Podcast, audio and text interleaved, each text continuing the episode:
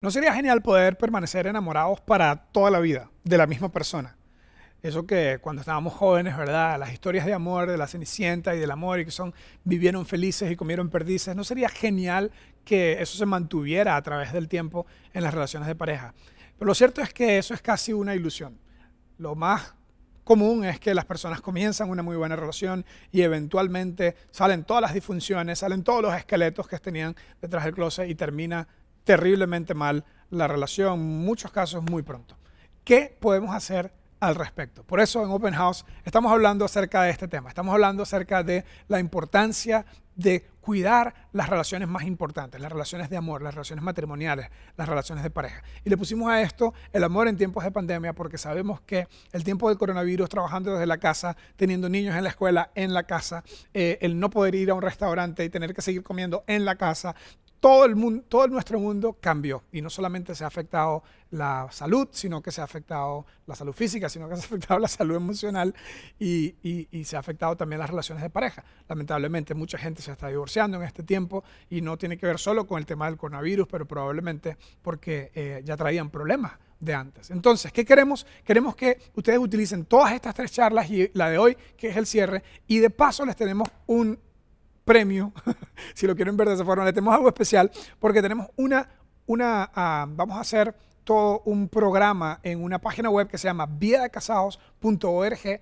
vidacasados.org y al final les voy a recordar un poquito acerca de eso, donde ustedes van a poder encontrar herramientas prácticas para fortalecer su matrimonio. Entonces, hoy Estamos cerrando esta charla. Yo les dije la semana pasada que había aprendido en mi consejería patrimonial cuatro hábitos para permanecer enamorados para toda la vida cuatro hábitos para permanecer enamorados para toda la vida. Y los cuatro hábitos son los siguientes. Número uno, confiar en Dios. De eso hablamos la semana pasada. Número dos, cumplir tus promesas. Eso vamos a hablar un montón hoy. Tres, cultivar la comunicación. Yo creo que en este tema tenemos demasiada información y muy poca aplicación. Todos sabemos que debemos ser buenos oyentes. Todos sabemos que debemos hablar con asertividad. Todos sabemos que debemos hablar con una comunicación respetuosa, no violenta, pero la mayoría no lo hacemos. Así que no voy a hablar tanto de eso. Simplemente como que haga lo que ya usted sabe, y crear el romance es la idea de cultivar, nutrir el romance. A veces el romance se escapa cuando tenemos niños, cuando tenemos estrés, vidas demandantes, eh, eh, se pone súper ocupado el mundo y súper fácil es no tener la amistad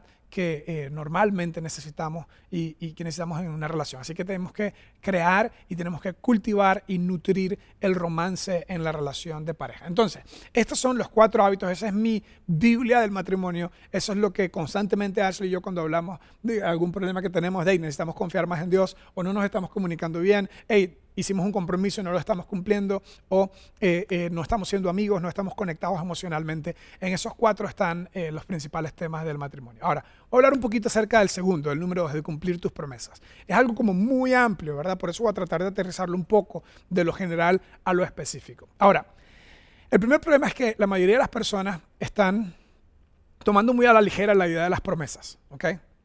Pensamos que de, los políticos hacen promesas y no las cumplen, tu papá te prometió algo y no lo cumplió, entonces como que las promesas no tienen tanto peso, ¿verdad? Sin embargo, en el matrimonio no debe ser así. El matrimonio es un pacto, comienza con una promesa. Yo tengo el privilegio de vez en cuando de oficiar bodas como pastor, como ministro religioso, me toca oficiar bodas. Y oficiar bodas es una de mis cosas favoritas, porque es algo muy positivo. No me gusta tanto la consejería cuando están en, la víspera del divorcio, eso no me gusta tanto, pero me gusta, y también lo hago, pero me gusta más eh, cuando me toca ir a una boda. Y en la boda normalmente yo les hago a ellos que repitan una promesa. Les digo a ellos, eh, eh, digo el nombre del novio, ¿verdad? Entonces digo Juan Pérez, y eso es un nombre inventado, obviamente. ¿Aceptas tú a María Pérez para ser tu esposa? Y él dice, sí, la acepto. Y después dice, ¿prometes tú amar? Yo le, yo le pregunto, ¿prometes tú amarla y cuidarla, protegerla y respetarla? Usualmente eh, yo incluyo una frase que hice yo mismo en, mis votos, puse, hacerla tu prioridad número uno. Promete, y le estoy diciendo que si promete todo eso, ¿verdad? Y él está todo nervioso, ¿verdad? Solamente está pensando en la noche de bodas o qué sé yo. Y dice, ya estoy aquí. Y dice, sí, prometo. Y luego le pregunto a ella, María Pérez fue el nombre que dije, creo. María Pérez, prometes tú cuidarlo y respetarlo, amarlo en todo tiempo, en tiempo de pobreza, en tiempo de riqueza, hacerlo tu prioridad número uno. Y ella dice, Dey, me gasté todo este montón de plata y este vestido y es que más estoy aquí. Sí, lo prometo. ¿ok? Y mi gran problema, yo les digo esto cuando hago, cuando no me inviten, no me inviten a mí a hacer, su boda, a oficiar su boda, porque les voy a dar este regaño el mismo día de la boda, ¿verdad? La promesa es fácil hacerla. Cualquiera hace una promesa, ¿verdad? Pero si no estamos preparados para cumplir nuestra promesa, vamos a estar en desilusión. De hecho, promesa sin preparación lleva a la desilusión. En cada boda yo le digo esto. No solamente hagan la promesa, sino que prepárense diariamente para poder cumplir su promesa. ¿Qué hago yo con prometerle a mi hijo algo que no puedo darle? ¿Qué hago yo con decir a ustedes que voy a predicar o voy a dar una charla en alemán, pero yo nunca en mi vida me he preparado en el idioma alemán? No lo voy a poder lograr. Entonces necesitamos estar en el mundo, en la vida de parejas, necesitamos estar en constante preparación. ¿Qué hago para poder realmente cumplir mi promesa de cuidarla, de amarla, de respetarla, de darle lo que ella necesita? Especialmente cuando vienen los conflictos. Usualmente cuando estás en un conflicto con tu esposa, cuando estás en un conflicto con tu esposa o con tu pareja, sientes que no te ama o que no te respeta. Vamos a hablar un poquito de los conflictos. Cuando estamos en conflictos es cuando se hace más difícil cumplir nuestra, nuestra, ah, nuestras promesas acerca del el matrimonio. Hace tiempo leí un libro que se llama Amor y Respeto. Este libro a Ashley y a mí también nos ha ayudado demasiado porque va alrededor de cómo poder estar bien preparado para cumplir realmente las promesas que nos hicimos el día de nuestra boda. ¿okay? En este libro, se basó, este libro se basó en una pregunta que el autor hizo, una pregunta que hizo en trabajo de investigación a más de 7.000 parejas. Les preguntó lo siguiente, le dijo, cuando estás en un conflicto con tu esposa o con tu pareja, ¿sientes que no te ama o sientes que no te respeta? Y el hallazgo fue impresionante. Resulta que 83% de los hombres dijeron, siento que no me respeta cuando peleamos. Y 72% de las mujeres dijeron, siento que no me ama, siento que es muy eh, grosero, siento que es muy eh, abrupto o muy brupto o bruto, no sé, tal vez dijeron eso. Pero dijeron que no se sienten amadas, no se sienten cuidadas emocionalmente. Entonces, esto es muy interesante porque tal vez en este libro encontramos una gran herramienta para cómo lograr cumplir esa promesa que nosotros hicimos, esa promesa de realmente poner a nuestra pareja primero. Ahora, el libro Amor y Respeto dice que basado en la idea de que todos necesitamos amor y respeto, hombres y mujeres, pero basado en el trabajo de investigación donde más del 80% de los hombres decían que necesitaban respeto y 70 y algo por ciento de las mujeres decían que necesitaban amor, él se, se, enfocó en desarrollar todo este tema alrededor de estas dos grandes necesidades del hombre y la mujer. Interesantemente, vamos a, vamos a ver después que en la Biblia se nos habla de eso también. Yo creo que al final la Biblia tiene la mayoría o todas las respuestas que nosotros necesitamos si estamos realmente dispuestos a buscarlas. Ahora, en el libro él nos habla del ciclo de la locura o el ciclo de locura. El ciclo de locura es cuando él no recibe respeto y reacciona sin amor. No es para nada amable porque se siente irrespetado.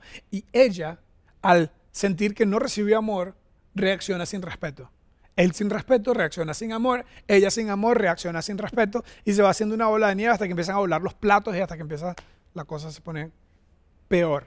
Es como una espiral hacia abajo más que una linda bola de nieve. Es un terrible espiral hacia abajo que nos hace sentir terrible. El hombre necesita respeto, según este trabajo de investigación, el hombre necesita respeto y la mujer necesita amor. Ahora, interesantemente, dos mil años antes de que se hiciera este, esta, investigación, que por cierto la hizo un psicólogo clínico también y un pastor, eh, es una historia muy interesante porque este pastor había estado enseñando temas del matrimonio por muchos años y su hijo estudió psicología clínica y juntos eh, eh, trabajaron en este, en este trabajo de investigación y lo publicaron en este libro que se llama Amor y Respeto. Entonces, interesantemente, dos mil años atrás, el apóstol Pablo en una de sus, de sus de sus cartas. Apóstol es una palabra que significa enviado, ¿verdad? Pablo era como un enviado a, visitar pequeñas comunidades cristianas en todo el Mediterráneo y él eh, les enseñaba acerca de Dios. Inspirado por Dios, él les dijo este texto de la Biblia que ha sido tan manipulado, tan, tan tergiversado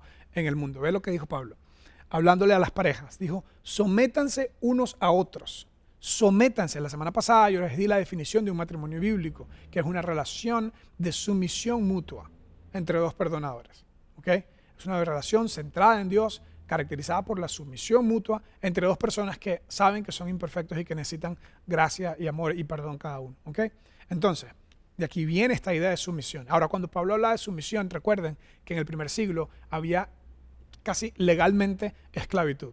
todo el mundo tenía un esclavo, era, era, no todo el mundo, pero era muy común tener esclavos, era muy común que eh, los reyes tenían esclavos, la gente normal si tenía suficiente dinero podía tener un esclavo. Y el punto es que la gente entendía muy bien la idea de sumisión en el concepto de la esclavitud. Un esclavo no tenía voluntad propia, no podía hacer lo que quería, tenía que hacer todo lo que su amo decía.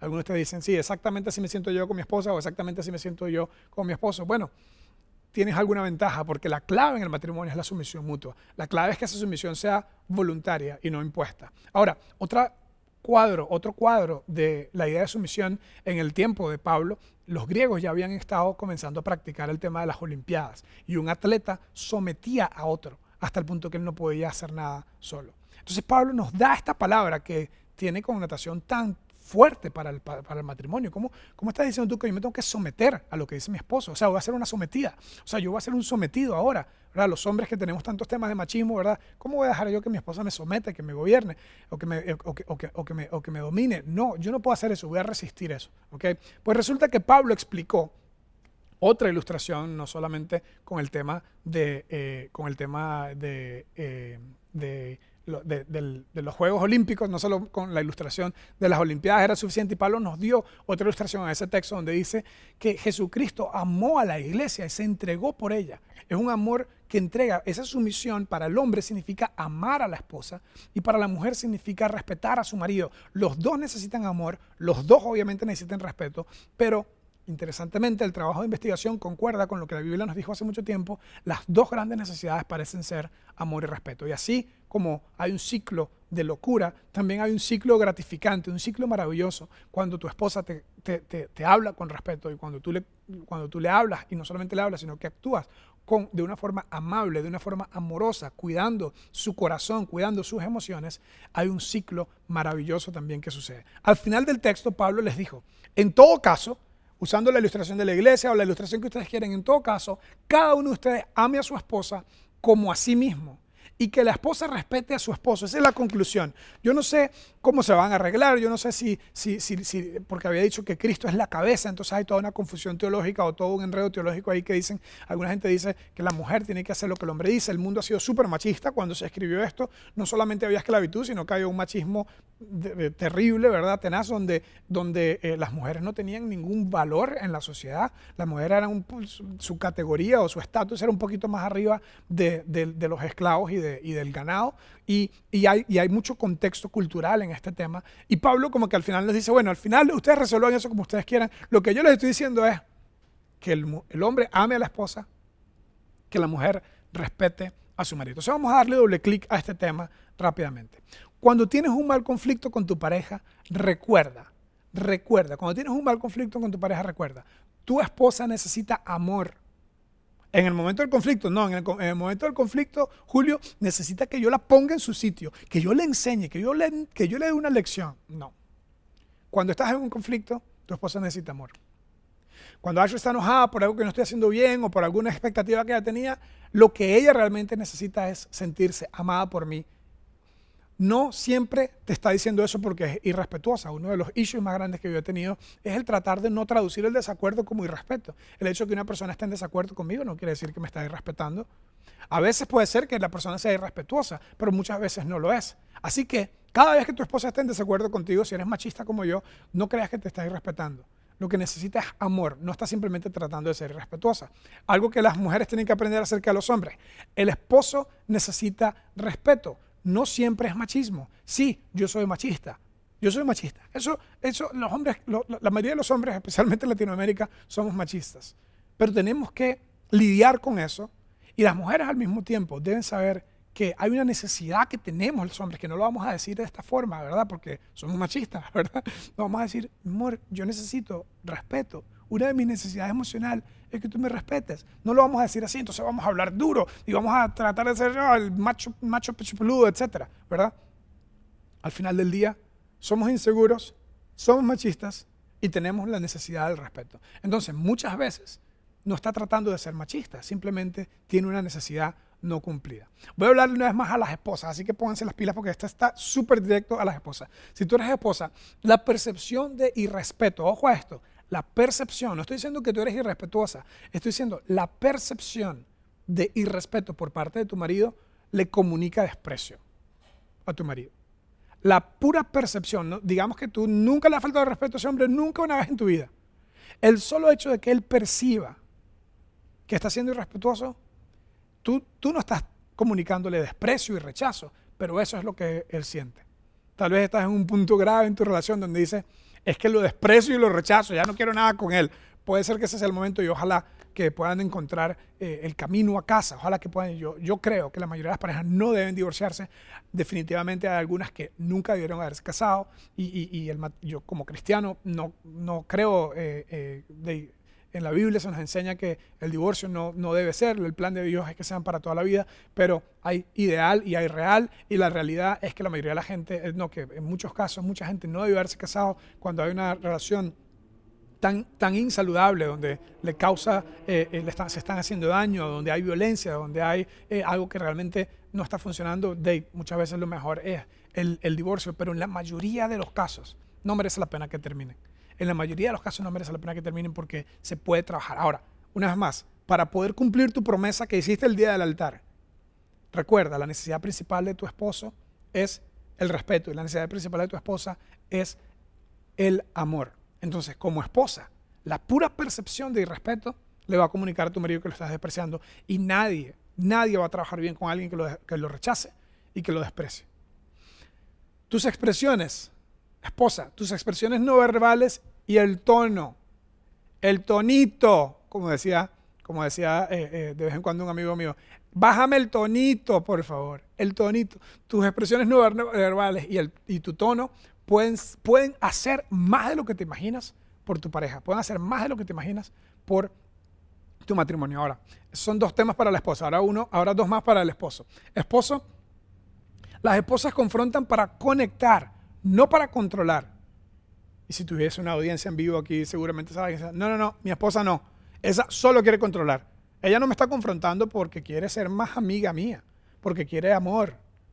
No, no, no. Ella lo que es una controladora. Usualmente cuando hablamos de esa forma hemos llegado a un punto más allá de lo que podíamos tal vez soportar o debíamos soportar y necesitan buscar ayuda porque están, han perdido un poco el respeto uno por el otro. Pero yo puedo ver que esto es realidad. Cuando mi esposa me confronta a mí acerca de un tema, lo que está buscando es tener una mejor conexión conmigo. Cuando yo pienso en su personalidad y en lo planificada que es y en el orden como a ella le gusta, cuando las cosas están en orden, ella siente que yo estoy valorándola y se siente conectada y se siente valorada por mí. Entonces cuando tu mujer está confrontándote acerca de algo, recuerda, no está simplemente tratando de ser controladora. Bájale un toque a la inseguridad. Ella está tratando de conectar contigo, está tratando de ponerse de acuerdo contigo.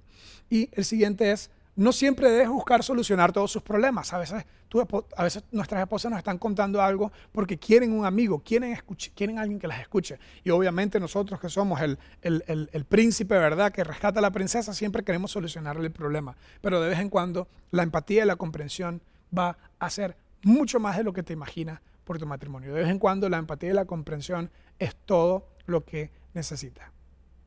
Cumplir tu promesa no es fácil. Casarse, hacer una boda, el que tenga plata la puede hacer bien pomposa, el que no tenga mucha plata la puede hacer ahí toda más simple. Lo difícil es cumplir la promesa.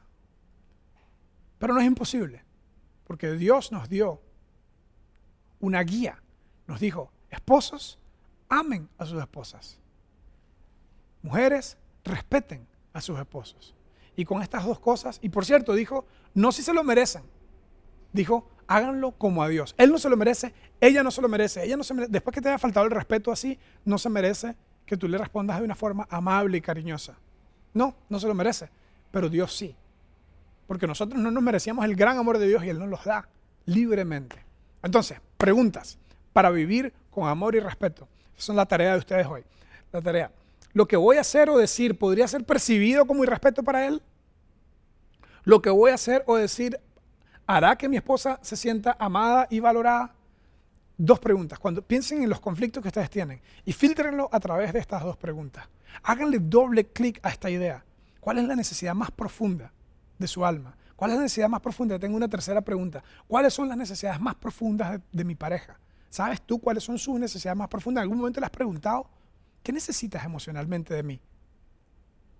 ¿Qué necesitas para sentir que nuestra relación está marchando bien? ¿Cuáles son las necesidades más profundas de mi pareja? ¿Y qué puedo hacer yo para suplirlas? Ahora, Si te gustó esta serie de charlas, vamos a poner en una página web nueva que estamos haciendo que se llama Vida de Casados, vidadecasados.org vidacasados.org. Vamos a poner estas charlas y una charla más donde les voy, a, les voy a dar cuatro decisiones que Ashley y yo tomamos para poder lograr estos compromisos. Cuatro decisiones que hacemos eh, eh, eh, diariamente, semanalmente para lograr estos compromisos y también ahí van a poder encontrar evaluaciones y assessments de tu relación. Ahí mismo vas a poder hacer clic para conseguir a consejero matrimonial o a consejería matrimonial porque queremos ayudarte a ganar en el matrimonio. Creemos que en este tiempo duro donde hemos sido eh, probados y retados en todas las formas, los, matrimonios deben unirse. Como cuando uno va al Pacuare a hacer, hacer, eh, hacer eh, rafting. En el Pacuare del 8 una vez me tocó ir a hacer rafting y ellos nos decían, la gente nos decía, si, si, si, si, el raft se está meneando mucho que se va a caer, estábamos sentados cada uno en su lado. Únanse en el medio, únanse en el medio. Si el raft se está moviendo mucho, únanse en el medio. Bueno, esposo, esposa, se está moviendo demasiado el raft. Hemos pasado un tiempo muy difícil. Lo peor que pueden hacer es irse cada quien a su lado. Únense en el medio. Encuéntrense con ustedes mismos. Y van a poder, yo les aseguro, que si hacen esto, si siguen estos consejos, si buscan ayuda, van a poder comenzar de nuevo. Van a poder reconectar emocionalmente y van a poder vivir una vida de alta satisfacción. Vamos a cerrar con una oración. Señor, te pido por toda la familia de Open House, por toda la gente que nos ve, cómo los extrañamos, cómo nos hacen falta, cómo hubiese querido que esta charla hubiese sido aquí en vivo, en persona. Te pido por todos los matrimonios que están con ganas de tirar la toalla, los que ya han tirado la toalla, que les des consuelo y nuevos comienzos. Ayúdanos a amar de la forma que tú nos enseñas en tu palabra, ayúdanos a cumplir nuestras promesas, a prepararnos para hacerlo. Te pido por la persona que está eh, tratando de decir si busca ayuda o no, que lo haga. Y gracias por el gran equipo de gente que nos ayuda aquí en Open House apoyar a toda nuestra gente, nuestras parejas. Queremos, Señor, que nuestra vida de pareja realmente refleje tu gran amor y que así podamos juntos crear mejores hijos, tener una mejor sociedad. En el nombre de Jesús. Amén. Muchas gracias. No se pierdan el eh, capítulo especial de esta serie de charlas. Se llama vidacasados.org. Vidacasados.org. Muchas gracias. Nos vemos la próxima.